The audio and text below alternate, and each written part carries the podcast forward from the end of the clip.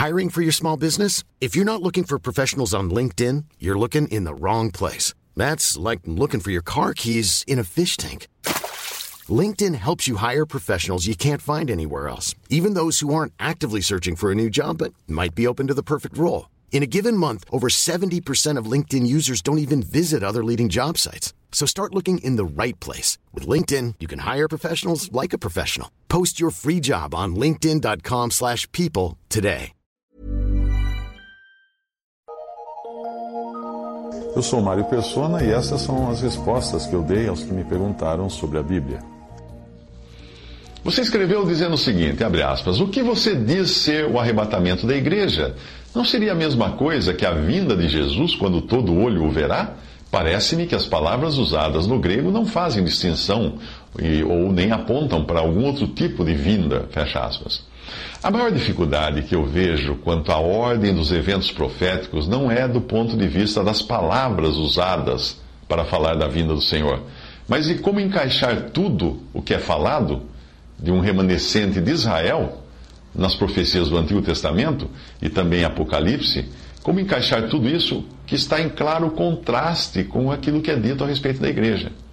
A igreja foi fundada no dia de Pentecostes, Atos 2, portanto ela não é mostrada no Antigo Testamento. Ela era um mistério que só foi revelado a Paulo, e ele explica isso. E sobre a igreja é feita menção a ela como algo ainda futuro do ponto de vista daquele momento em que o Senhor estava na terra, nos evangelhos. Quando ele fala, ele usa o verbo edificarei a minha igreja, em Mateus 16, 18. Ou seja, ela não existia ainda. Ele iria edificar a igreja, era futuro. No mais, os evangelhos, em suas partes proféticas, mostram basicamente a relação entre o rei e o seu povo de Israel. Isso você vai encontrar nos evangelhos. Você não encontra o arrebatamento da igreja nos evangelhos porque a igreja não existia. Ela só é mencionada em Mateus 16 e em Mateus 18 mas ainda assim como algo futuro. Se nós considerarmos como você sugeriu, a maneira como você sugeriu, que não exista um arrebatamento, então nós vamos precisar considerar que não existe uma distinção entre o que é igreja e o que é o remanescente de Israel, do qual os salmos falam especificamente. Veja que interessante este artigo escrito por John Nelson Darby no século XIX, que fala do remanescente judeu e de como ele se encaixa na ordem toda. Ele diz o seguinte: um ponto conectado a isso tem sido apresentado com insistência pelos adversários da verdade, a respeito do qual eu exorto aqui que não seja levado em conta, porque, ainda que fosse verdadeiro, não diz respeito ao ponto principal e é usado tão somente para obscurecer essa verdade importante e vital que é o arrebatamento da igreja, isto é, o caráter secreto do arrebatamento. Os dois pontos sobre os quais é importante ter um testemunho claro das Escrituras são, primeiro, que haverá um remanescente judeu no final, com um lugar que lhe é particular como tal. Segundo, o verdadeiro caráter da igreja, da igreja de Deus. Como consequência, qual é a evidência das Escrituras a esse respeito? Existem seis passagens que falam da tribulação e pelas quais sabemos que haverá, e por essas passagens sabemos que haverá uma tribulação. Quatro dessas passagens são claras e positivas na sua aplicação aos judeus. Uma declara que os santos da igreja fiel serão livrados dessa tribulação, e a última passagem dessas seis, que diz respeito claramente aos gentios, faz uma clara distinção deles em relação àqueles que representam a igreja, os santos no céu, os quais receberam a coroa e os anciãos entronizados. Portanto, as respectivas passagens são muito, são muito claras. Nós vimos que, de forma indireta, Apocalipse 2 confirma essa interpretação.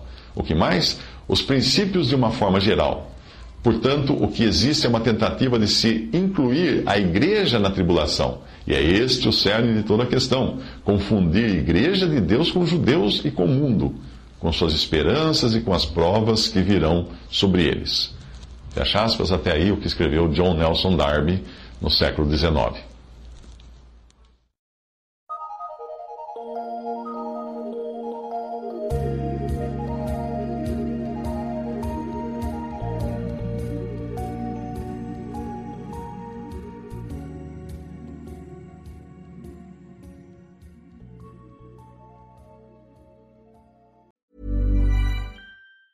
Hi, I'm Daniel, founder of Pretty Litter. Did you know cats tend to hide symptoms of sickness and pain? I learned this the hard way after losing my cat, Gingy. So I created Pretty Litter, a health monitoring litter that helps detect early signs of illness by changing colors, saving you money and potentially your cat's life. Pretty Litter is veterinarian developed, and it's the easiest way to keep tabs on your fur baby's health right at home. Go to prettylitter.com and use code ACAST for 20% off your first order and a free cat toy. Terms and conditions apply. See site for details.